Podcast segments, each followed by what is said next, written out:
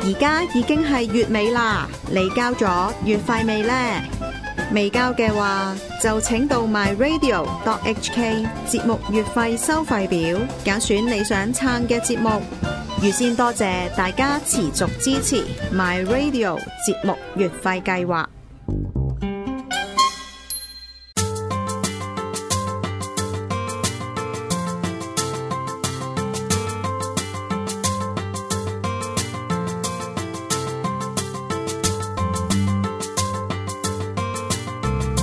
話時話係機器人，咩啊？頭先我哋喺個碼頭等咧，係啊，應該有好多嘢食噶嘛。係啊。例如有咩啊？誒、澳洲鮑魚咯，係咯，仲有咩啊？澳洲鮑魚咯，同埋咩帶子啊？係啊，帶子啊，誒、誒鵝肝咯，鵝肝啊嗰啲，喂！但係而家乜都冇嘅，唔係啊，有鮑魚啊，我叫咗喎、有鮑魚，係啊，嗱你睇下，有鮑啦，係啊，鮑啊，鯪魚、琴日魚咯，鮑魚，喂喂咁，喂八百八十八蚊喎，我俾唔起啊，我唔係白神俾咩咁拍？咁又係喎，喂喂，呢、個幾好喎、呢、個哇！哇咁啊，即刻食翻個鮑魚先，唔好講笑。你食咗包未啊？但係你而家食魚啫我頭喎，先咪食咗南紅包咯，啊係喎係喎係咁喎，我可以食個魚咯。我要食呢個啦，呢個係咩嚟㗎？呢、個係喺墨西哥過嚟嘅墨西哥包，哦，我哋架船去咗墨西哥啦。喂係喎，喂都有啲搖啊，而家講落，話佢話雲船浪啊，係啦，你我好彩我食咗雲浪丸啫，同埋呢個快船嚟嘅呢係啊架，咁快駛咗過去。係啊，哇好香喎、佢個墨西哥咧，嗰、個皮咧係好香牛油味啊！真㗎，呢啲唔係笑啊，唔好喺鏡頭笑啦。係咪好有口感啊？我係劇有冇口感啊？有喎，但係佢裏邊咩咧口感啊？唔好嘈啦。呢個裏有面墨西哥味啊？墨西哥係咩味嘅？啊我唔知啊，我睇黃麗梅嗰啲係咁樣噶嘛，呢個係有叉燒喺入邊嘅，有叉燒味嘛？係啊有叉燒，係喎，係啊，喂幾好味喎！佢唔係好鹹嘅，因為唔係即係佢誒，因為墨西哥包本身係鹹甜嘅，定鹹？啊有少少鹹我唔使個包我嘅，試下先。係啊，好味啊！佢有少少甜，但係就再加啲叉燒又中和咗嗰個味啊，係喎，同埋好鬆化喎，係啊。又唔使好出力咬咁樣，好舒服啊！覺得嗯，咁你頭先食咗個啊魚啊魚點啊？啊魚咧，佢咧就比較彈牙咯，因為佢嗯誒啊好少鯪魚球做到咁彈牙喎，真喎。同埋咧，我最中意咧係佢嗰個顯介醬啊，其實呢啲咧真係好出名，佢同出面食開啲顯介有少少唔同咯。嗯佢嗰個蜆咧好似曬過嗯，燒蜆，哦曬蜆，曬蜆嘅，唔哦係燒蜆，係啊曬過，有啲口感同平時我哋食開嗰啲咧就係生蜆嚟噶嘛，即係嗰啲蜆就係醬啊嚟。哦喂，不過咧，其實誒、呃我咧誒喺坊間嘅旅遊書咧，原來佢哋都有介紹呢一度。唔係啩？咁緊要？係啊，你諗下喎，頭先我都話伊麗莎白啊女英女王都嚟佢過行啦。過唔覺意人杯茶啫。喂，咁都叫嚟過啊！你諗下喎，嗱，英女王嚟過，跟住國際巨星朱明嚟過，而家仲有國係啊，講際巨國際星。巨星端明，端明唔知邊個嚟啊？國際巨星私情嚟過喎，係咪啊？即但係係成仲有件細事宇宙巨星璣璣都喺度咧。係啊！咗銀河系巨星八神咧，係啊，係啦。咁其實咧，誒到即係講翻正題啦，都有成三千幾萬人嚟過，係三千幾萬啊！你話人係次咪？定係咩啊？人次啦嘅，哦，咁我都好犀利喎！咁多年嚟，即係好多人都會慕名而嚟呢度參觀下。咁、當然啦，其實呢度哇咁靚嘅裝修，咁幾好嘅嘢食咁樣，呢度淨係裝修費啊，其實啊已經係超過咗六百萬啊！即係一啲誒頭先我哋見到嘅壁畫啊，同埋喺牆身呢啲畫咧，其實就使咗六百萬就係呢啲裝修費仲嚟。有你諗下係當時嘅六百萬喎，係啊，唔係而家嘅六百萬喎，係件超貴嘅嘢，係啊。咁即係可能而家係六億咁樣喎咁緊要。唔知啊同埋頭先嗰張，你頭先坐嗰張凳咧，你知唔知用咗幾多年時間去整咧？我唔知啊，用咗兩年時間去整一張凳啊！一一張凳用咗係啊兩，年，平時我哋去乜乜家私嗰啲，嗯，用兩個鐘頭都啤好一張啦。咁又唔會，你自己買翻去砌，你係咪兩個鐘頭砌完啦？咁又唔止啊，咁係因為你唔識砌啫一個鐘咯。哇，好嘢啊！係啊，不過咧，但係佢啲嘢食咧就真係好食嘅。嗯咁咧、因為咧，其實佢個廚房咧係獨立設咗喺一樓嗰度嘅，即係佢成層都係廚房嚟。你諗下呢個廳咁大，但係佢下邊嗰層係廚房，即刻揼下地睇下佢哋會點先。係佢係獨立嘅等喂船上，我哋而家嗌落去咧，咁咪叫個廚師上嚟同佢讚佢兩句啊嘛。上嚟！啊，上嚟啊，上嚟啊，我佢應該會上嚟㗎啦。係啦。啱啱同佢做個訪問嗰度喎。都好喎、仲有啊，你知唔知啊？原來佢最勁呢，佢係呢，誒、有個巨型海鮮池係養咗六十隻海產啊，六唔係 六六十種，六十種海六十產。隻海產啊？邊六十隻啊？包括紅種山。、子、車厘龜、波波、小火龍 鬼咦我聽掌、到阿帕蛇，我聽到八神嘅聲音出現咗頭先，恥笑緊我，咪係咯。係咁我咁咪成個魚缸咪娛樂無窮咁樣咯。哇！點知娛樂無窮成海洋公園咁樣啦。係喎、喂，其實海洋公園可以同佢哋合作下喎。其實係喎，即係經過海洋公園咧，扮一條隧道就一路觀賞呢個海洋生物過到嚟，就好慘喎！你喺海洋公園睇睇下，嗰條魚可能轉頭會喺呢度俾人劏喎，係啊。咁唔係咁好啊，咁樣。係啊，但係咧真係好好食啊！可唔可以咧唔拍咧俾我食咗嘢先啊？OK。哎呀，八神應承咗，咁啊嗯，我哋一陣間再講拜。拜。喂，思啊成其實咧，誒、我上網睇過佢哋嗰個官方 website 咧，話誒、呢度咧酒席咧，其實都係 around 六千至九千蚊，即係佢嘅價， 即係係一至四。咁抵？係啊，其實佢唔係好貴嘅啫喎。咦，咁 OK 喎，同埋誒，如果 weekend 最貴嗰個就一萬蚊左右咯。咁萬蚊左右都唔係好貴啫咁樣。係啊，即係以呢度嘅情懷嘢嚟講，不過唔知啲後生仔中唔中意？咁啊，即係可能老一輩會中意咯。係啊，因為始終呢個地方都係誒、呃香港嘅一啲好誒，即係一卡落啲歷史啦咁樣。咁但係其實呢一個地方咧，係為香港旅遊業咧都有好多貢獻嘅喎，其實都係啊，啊就好似誒、呃其實咧喺誒呃大概十三四年前啦。啊嚇。其實嗰一次已經係冇咗避風塘美食呢樣嘢㗎啦，即係嗯你講零三四年嘅時候，咁咧喺嗰陣時咧，珍寶海鮮舫咧曾經咧係同避風塘嗰度去 crossover，哇！又 crossover 咗，係啊跟住，crossover 有啲咩咧？就就係呢個避風塘美食節啦。係啦，咁其實咧佢係同誒避風塘咪有啲舢板仔嘅係啊係啊冇錯即係嗰啲焗焗焗焗焗嗰啲咧，跟住咧就誒、即係佢哋坐誒，跟住嗰啲船咧以前係提供一啲避風塘美食俾人哋噶嘛。嗯，咁而佢就同珍寶海鮮舫合作，咁就搞一個美食節嘅活動。啊，咁啊，但係咧呢、個美食節咧，其實咧都係誒、呃有好多誒、呃波折啦咁樣。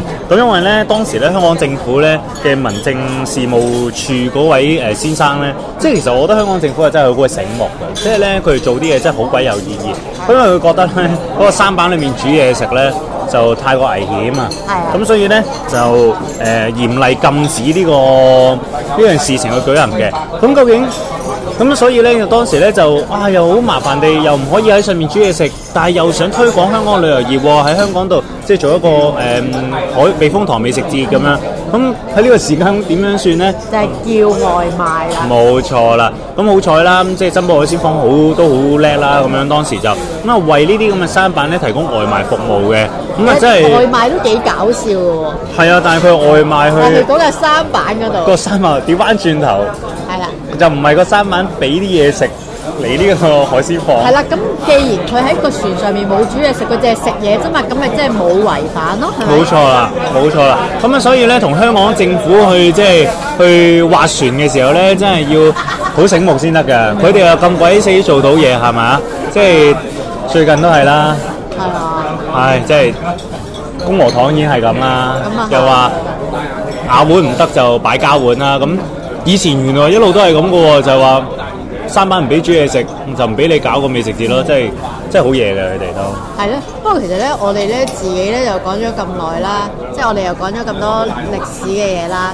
誒、我細個又嚟過呢度啦，即係雖然我唔係好有印象，因為都好細個。嗯哼你有冇啲咩特別深刻嘅嘢咧？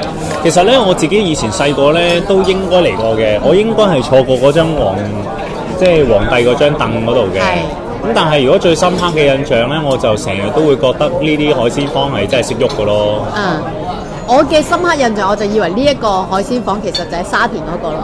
我到我到係咧八神話有呢、一個即係做呢個節目嘅時候，我先知道原來佢係香港仔。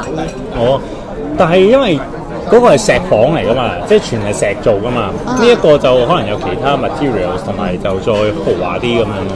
係啊，不過誒、呃即係淨係講我哋嘅情懷又點夠咧？係啦因為咧我哋個節目咁除咗我哋之外係啊仲有好勞苦功高嘅邊個？哇！佢就梗係阿八神啦係、，所有人都識佢嘅八神。冇錯。喂，不如我哋嗰仲個有一個。仲有就係 Tommy 哥啦，上晒岸 Tony 嘅哥就 Tommy 真係好哥好啊。噶，佢真係為咗我哋。咁啊，而家都俾佢哋講幾句説話。喂，誒，攞個鏡頭嚟先啦，我哋梗係俾你哋説話啦。嗱，我唔收唔收到啊？聽唔聽到？我只聽返自己嗰個，收得好好喎，收得好好啊！係啊係啊係啦，咁啊黑咗啊，冇辦法㗎，照錄緊嘅。錄緊㗎，黑係咩？咁使唔使打燈啊？我哋哦誒，撳側邊嗰粒一次嘅，而家黑曬，大力啲撳，你飲啖茶先嚇，講之有冇啊？有冇啊？好，而家。前最緊要飲啖茶，飲啖食個包係啦，阿 Tony 要同你飲啖茶喺個你唔好哇飲茶， 正。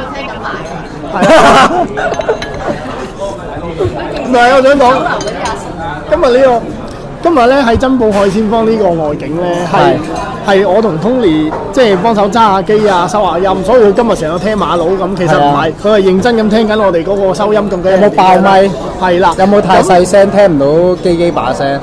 誒誒機機把聲好夠中氣嘅，啊，尤其是鬧人嗰陣，有冇鬧人啊啦佢？就？唉，好慈祥，好慈祥，鬧人啊！係啦。咁誒，其實誒講開呢個珍寶海鮮房咧，其實我一直我啦，我咧都都有嘢一直唔知嘅，我唔知佢個真名叫珍寶王國，即係我唔知佢個。公司嘅品牌嘅全名係珍寶王國，我一直咧係淨係記住珍寶海鮮房咁樣。哦，因為咧個珍寶王國咧嗰度嗰個位咧得個得個牌寫住嘅咋，啲人一行咧就直接睇到就係珍寶呢個大嘅品牌嗰、個嗰、個牌嗰個嘢咯。即係我我同一般遊客嘅見識都係差唔多嘅啫，啊一般都係喺見識因為因為大家個印象咧，只係喺碼頭嗰度，然之後望住嗰個誒珍寶搞笑啊！哦，而家望住嗰個珍寶海鮮坊嗰個牌啦，然之後咧，你喺船嗰度咧好正常噶嘛，你搭船嗰陣時，坐緊船嗰陣時，明明嗰幾分鐘嘅嘅船程，但係你就要喺個船頭嗰度望鬼住嗰個牌嚟到，越嚟越近，越嚟越近，好似好過癮。唔係，其實你再咧中間有幾個分叉路，唔知去邊度好。係，你再型啲，你咪好似扮李白啊，扮周星馳咁企喺個船頭度咧，跟住咧，你明明個船就嚟，仲有兩，仲有幾分鐘到岸咧，跟住咧你就要懶係蜻蜓點水咁咧，點知係跌落水啊咁樣嗯，啱咁咪啊咁咪咁咪懶醒，咁咪揦嘢咯，係咪先？啱啊嗯嗱，講起珍寶海鮮坊咧，其實誒。對我對我嗰個情懷係乜咧？我個情懷我可以講少少嘅，其實就係我誒、我屋企人好細，我肯定有嚟過，我好肯定我有嚟過，因為點解咧？因為誒、我屋企人好細個帶我嚟，誒、我阿婆啊，我阿婆帶我嚟，咁嗰陣時咧佢就話咧啊， 我好細個嗰陣，我屋企人帶我嚟，唔係屋企人好細個嗰陣帶我嚟。我阿婆就話：喂，去去飲茶，因為我好中意去飲茶。然之後咧，誒、哎去飲茶，不如去珍寶。我話咩珍寶啊？珍寶係咪一粒一粒珍寶珠珍寶珠啊？唔係啊，去珍寶咩叫珍寶？跟住佢就佢就連埋我阿媽咁樣，跟住誒誒連埋我啲家姐啊嗰啲咁樣，跟住就一齊搭車嚟呢度。咁又跟住我就話，我就去到嗰、個、呃、香港仔嗰度咧，諗住坐船啊嘛，坐船過嚟嗰陣時，啊又話去飲茶，跟住佢話係啊，去緊㗎啦，即係喺船嗰度我望係住海喎，又話去飲茶咁，因為嗰陣時咧冇誒冇誒嗰個所謂嗰個港灣咧，即係去搭船嗰度咧冇而家咁多呢啲私家嗰啲遊艇嘅，真係好空曠嗰啲河水係。咁跟住咧，我坐住嗰個船，然之後咧就周圍望下，喂邊度有茶樓啊？你唔好玩喎、喺海邊咁樣樣玩嘢咩？係咪先？跟住跟住阿婆就話：係啊係啊有嘅。跟住我就遠遠望到咧。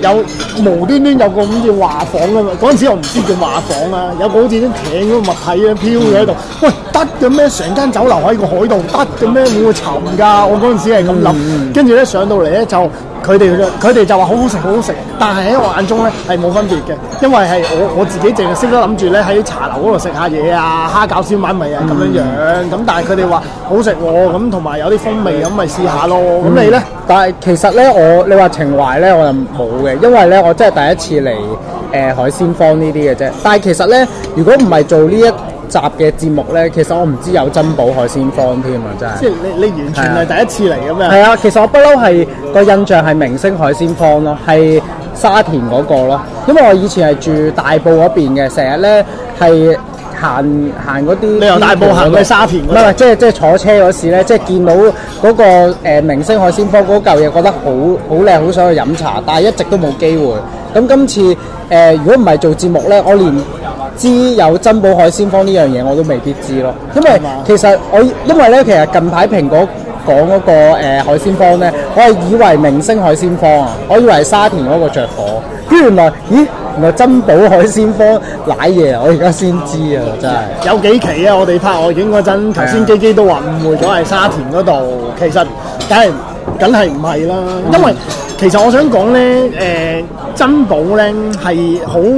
俾我印象咧，好旅遊局啊，好旅遊局啊，點解咧？你發覺咧，香港嗰啲旅遊宣傳片咧，梗會辣到佢嘅，但係你唔知係佢係拍緊珍誒珍寶海鮮坊，但係其實係事實上係拍緊珍寶。誒頭先正如思晴同埋基基所講咧，喺荷里活有好多電影都都有試過拍誒。誒珍寶海鮮坊啦，係咁其中一個我覺得誒幾、比較深印象係《生化危機》啦，咁佢係有個誒、有有一幕係直頭影住啲人啊，影住啲華人飲茶啊，仲要嗰啲 noise 呢有埋廣東話好型咁樣樣嘅，但係嗰個係西片嚟嘅，咁嗰度係有其實佢唔係太多香港景嘅，嗰、嗰嗰個電影佢係有誒。佢係有荃灣嘅唔知咩墳場嘅景啦，同埋呢個珍寶海鮮坊啦，就已經香港部分係咁多啦。咁然之後咧，佢就點解佢會用到珍寶海鮮坊咧？嗯因為咧佢嘅古仔咧係講誒一個一個誒、呃瘟疫嘅病咧，嗰、個好即係影響咗全球嘅病咧，原來就係喺誒珍寶海鮮坊個廚房嘅其中一個發出嚟嘅廚師唔知即係有染唔知點樣染咗病，然之後咧就因為嗰個廚師整咗好多嘢食，然之後整咗嘢食咧就傳染晒呢度啲人，而呢度係因為好多遊客，好多外國遊客，呢度係國際級嘅，呢度係世界性嘅，所以咧就將呢、個呃誒咁嘅病咧，即係呢個病菌咧就散佈開去。咁誒、呃其實咧誒、你話啦，即係譬如如果我睇嘅話，其實誒呃係、荷里活成日用到呢啲或者誒、世界國際級嘅電影成日用到珍寶海鮮坊呢度做場景咧，其實係咪好事？係好事，但係咧佢誒有個反諷嘅就係、哦嗰陣時我睇出電影啲人就話嗰個評價就係話誒佢專登咧將嗰啲咧唔好嘅嘢或者災難性嘅病菌又好咩都好就投射落誒、哎我誒、華人嗰個世界裏邊，甚至係香港嗰度，咁係咪會有影射咧？係咪係咪會有啲咩 discrimination 咧？即係即係即係香港永遠歧視呢啲地方都係有啲發源地嗯即係唔係？即係喺外國嘅眼中，誒、譬如誒喺、我哋眼中都係咧，非洲一定係窮嘅，或者係非洲一定係冇水嘅係好多蚊冇嘅電。誒呢個係一個套版印象，咁會唔會係反映咗誒誒一啲一啲唔好嘅病啊，或者一啲唔係好惡劣嘅情況都係喺誒誒香港嗰度發生咧咁樣？即係有啲人會諗多咗，有呢啲諗法，但係咧誒，其實對我嚟講咧，我又我又唔係太覺得係嘅，因為事實上咧，因為事實上咧誒佢點講咧，我覺得佢哋拍得幾靚嘅。因為你你如果個導演有心咁樣做嘅時候，佢始終會拍到嗰啲嗰啲場景好陰暗啊，好好紛嗯亂啊，或者啲人好好黃啊咁樣樣噶嘛，即係會你會覺得係一睇就識，一睇個場景就知係唔好嘢啊，就知係唔開心啊。咁我又老實講，我又唔覺得係嘅。就算佢拍個墳場都會靚嘅，事實上嗯咁都啊咁係樣，。但係如果你話呢一度呢，即係你諗好多電影啦，啊但係其實呢，我我會覺得咧呢一度嘅誒呢呢一間海鮮房呢，我覺得係好有以前嗰啲皇宮嗰啲氣息啊！即係你睇下嗰個鏡頭呢度，有得俾你坐龍椅啊，呢、個係幾好嘅，因為呢，佢有一仲要俾你呢玩埋，可以換下啲龍袍呢，俾你試下呢。我覺得呢個係好大好大嘅特色嚟嘅咯。冇係啊，錯，因為咧，其實咧，我哋平時中意去飲茶嘅時候咧，其實我想講咧，誒嗰啲古代嗰啲建築雕龍雕鳳嗰啲咧，唔、難揾嘅，好多間茶樓都有嘅，嗯即係太子啊啊甚至假又有好，嘅真又好，實有，但係佢真係俾你親身咁樣去感受或者掂或者坐咧，係得呢間有嘅啫。係啦啊係我覺啦得，而且呢間咧最最搞笑嗰個最大嘅特色就係咧，嗯我我睇頭先睇嗰度嗰啲唔知咩資料又好咩都好，原來我哋雖然冇上到去，但係四樓又係有啲咩茶餐廳。啊啊 係平民啲嘅有話有三文治啊！你揾間酒樓有三文治俾你食，其即實係咩都包晒嘅咯，佢唔可係以因為佢佢想，我覺得係好好遊客化嘅，嗯即係佢係俾俾做俾鬼佬睇嘅呢啲，即係做俾外國人睇嘅。咁而外國人係咪多因為咁樣而多咗嚟 Aberdeen 咁樣樣？係嘅，事實上係嘅。誒、嗯所以呢個係我我對珍寶嗰個印象咯，就係咁咯。如果我最後即係覺得，即係我第一次嚟啦，我都即係俾我認識咗呢個地方啦。咁我覺得係誒、呃值得呢一個係要好好保留嘅。即係我覺得咧，因為咧個蘋果市講個大火咧，我係好驚咧佢無啦啦會。誒、搞搞下咧會沉埋，或者有啲咩其他意外發生嘅。但係好好彩，即係即刻冇冇事啦，即刻可以搞翻掂，即係保留到呢一個咁有特色嘅地方係好難得嘅咯，真係。嗯，明白。咁好啦，咁跟住咧，我哋時間，咦？誒、誒，做外係喎，做我哋講下做外景感受啊嘛。其實佢打外鏡咯。哦，外鏡感受啊，唔緊要啦。嗱，唔係啊，我本身諗住咧講機機平時講開嗰啲，不過唔緊要，講埋做外景感受，因為咧我想講誒呢個係終極外景啦呢次。咁其實事實上咧，你問我誒、次次嘅外景，咦拍機機、拍詩情，甚至拍 Tony，我其實我我好少出現喺外景度，我係反而少嘅，我係誒自己係反而親自去拍多。咁誒、我自己係非常之 enjoy 嘅，即係你話幕後係無名英雄誒，其實我覺得唔緊要，因為係。我張機機由由由咁樣拍到咁樣喎，你諗哇！下你你將佢條長腿拍到再長啲喎，係啦，未先，未先先，咩叫係拍到咁樣先？由長腿拍到超長腿，由啊由由瘦拍到好瘦，由靚拍到勁靚，係嘛？我覺得咧係我好有滿足感，好有成功感。你睇下所基以基幾開心呢個咧啲鏡頭就後係面即係剪嗰陣咧，我睇到基基嗰個樣咧，或者嗰啲陽光曬落嚟誒射落喺頭髮度，哇！流晒口水。爽晒，我覺得哇！真係點解可以咁犀利？點解 MyRadio 有個咁好嘅女主持咧？真係呢樣就係我覺得最有滿足感嘅地方啦。係啊咁你咧？我我拍外景嘅感受就唔唔多嘅，因為我真係出得少啲嘅，有時同你拍外景。但係我有一次咧，我記得我拍外景嗰時咧，即係發台灣，即係唔係好識點樣做咧。基基係突然衝出嚟咧，係話嗱你咁樣咁樣咁樣咁樣咪得咯，跟住我話哇！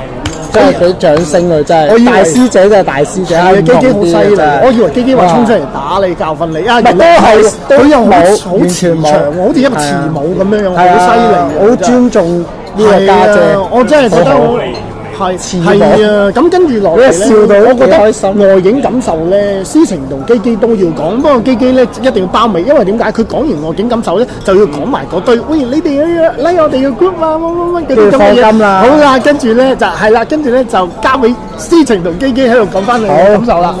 我哋我哋領領支咪先。好煩啊！我覺得頭先嗰兩個哇頭先，我勁後悔懟咗個咪俾佢講。原來你係慈母嚟嘅喎。係啊，係其實而家慈母唔係一個 positive 嘅係咯，形容詞嚟嘅即喎。係佢哋好原來 negative 啊對我，你明唔哎明？呀，哎係呀啊，所以咧，今次咧，你都知道啦，點解要咁早嗌醒你？係啊，咁你你講下你外景感受啦，不如我哋其實講正題啊，好唔好啊，好啦好啦，我哋快少少啦。 咁咧誒，其實如果講外景感受啦，咁我自己誒好耐都冇 join 翻香港製造做節目啦。其實係講真講真，咁啊今次好開心啦，又同大家一齊合作啦，又可以見到咁多位觀眾啦，咁樣開心啊係啊好開心啊！咁以前咧都係做廠多嘅咁樣，咁啊，外景好似係拍過幾集，係啊，不過冇出過街嘅，大冇嶼出過街山都冇出過街。誒誒，嗰個係唔咪大係嶼唔山？係，黃大仙我有出街，唔係，另外有一集有一集我哋特登搭巴士去咧，大澳石啊係大澳，大澳冇出街，大澳冇出街係啊因為我未剪好，拍其晒實但係冇出街。係啊咁誒、呃今次誒、呃拍一個全外景可以喺度，其實我都好想做呢樣嘢嘅全外景係，即係我之前已經同基講，不如我哋試下拍一集係全部都喺外面做啦，唔好翻入廠啦咁樣。今次終於做到啦，就喺呢個終極外景嗰係中嘅度外。景都叫有做到啊！冇錯，咁我覺得誒同呢個 company 合作好開心啦，又可以誒、呃八神又教咗我哋好多嘢啦。佢作為一個咁多人識啊、咁資深嘅一個啊，喺呢、個叫點講啊？呢啲叫呢做個誒演藝事業係啦，界演藝界裏面佢有幾出名，幾多人識，佢又教到我好多嘢。咁基基亦都係喺呢個網台界嘅女神級人話啦，咁好開心。喂，你唔好講呢啲嘢啦，咁我當然都係男神級啦，係咪咁？又唔同，咁又唔咁誒，咁啊好開心啦！Tony 亦都係貴為而家電台界嘅一個新貴新貴啦啊，哇咁樣咁啊，所以我係操到光嘅，係。咁啊，咁所以佢而家咧都係電視界嘅，我所以好中意香港製造啊，我我真係好中意香港製造，我希望可以多啲同香港製造一齊再合作，發揚光大，可以喺外國宣揚到香港嘅情懷就更加好啦。 係啦，咁我我覺得咧，你記住咧，第時一定要飲水思源 咯。有水係啦，有水嘅嗱就要飲水思源，經理嘅係經理嘅。我我我就唔係好需要飲水思源啦。係啦，咁咧誒我誒、由我第一次第一集拍外景啦，到今集即係都好多誒呃好、深刻嘅。誒、印象由第一次我接觸外景嘅時候，即係我都我好有印象，真係第一次拍外景嘅時候嘅，因為第一次拍外景嘅時候咧，我係去誒、石碑啦，咁跟住之後咧係好多蚊嘅，跟住之後咧都有啲 fans Facebook message 我話俾我聽啊，基基咧吉到隻腳紅晒，即係心都痛啦，我好驚嗰陣時，我真係好驚。本身係咁闊嘅嗰只腳，係啊咬到隻腳脹脹咗。係啦，即係我好驚，即係係因為係隻腳脹咗咁樣咯。誒、咁跟住之後，誒、中間去過唔同嘅地方拍外景啦，誒、有同思晴合作過啦，有同八神合作過啦，都有同 Tony 合作過拍外景嘅。咁誒、其實喺佢哋身上都學到誒好、多嘢啦，即係誒。 好客套咁講係誒，即係我可以可以睇到自己好多不足嘅。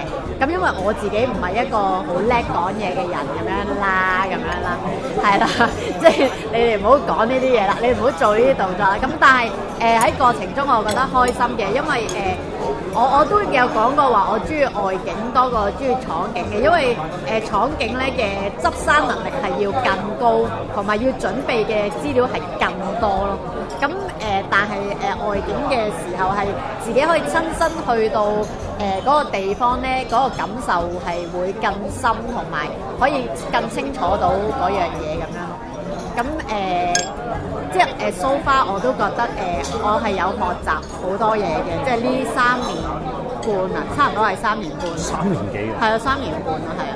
咁誒、呃所以我都要好多謝誒、呃我嘅好拍檔八神啦，誒仲有誒思晴啦，仲有 Tony 啦，誒、仲有當然仲有好多合作過嘅人啦。咁呢啲就我哋之後可能有機會先再講啦。係啦，咁誒、呃我要講埋嘅講，埋你最經典嗰個對白咧，我我未講完喎。繼續啦，係啊冇人催你喎。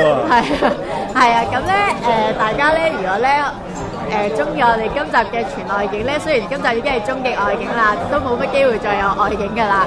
咁咧誒，如果大家中意我哋嘅節目咧，就記得去翻我哋個 Facebook group www.facebook.com 斜洞 groups 斜洞 Hong Kong May 或者香港製造括弧 My Radio 節目，咁咧你都可以。like 我哋嘅 Facebook 同埋 share 我哋嘅 Facebook，仲有可以 like 我八神同埋思晴個別嘅 Facebook page，仲有啦 Tony 嘅 Facebook page，你哋就可能上去電台嗰度問一問啦。係啊，咁因為佢係新貴嚟噶嘛，勁係啦，咁同埋誒都多謝過去誒課金俾我哋嘅誒。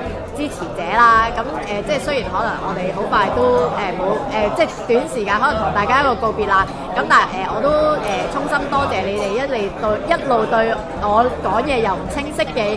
機機嘅外景嘅支持啦，我都知道好多人都誒中意睇外景嘅環節嘅，咁誒、呃我哋今日嘅外景時間誒、呃就差唔多啦，咁我哋揾埋八神同埋 Tony 一齊入鏡講拜拜啦，我哋咁樣好老土啊好啦，拜拜。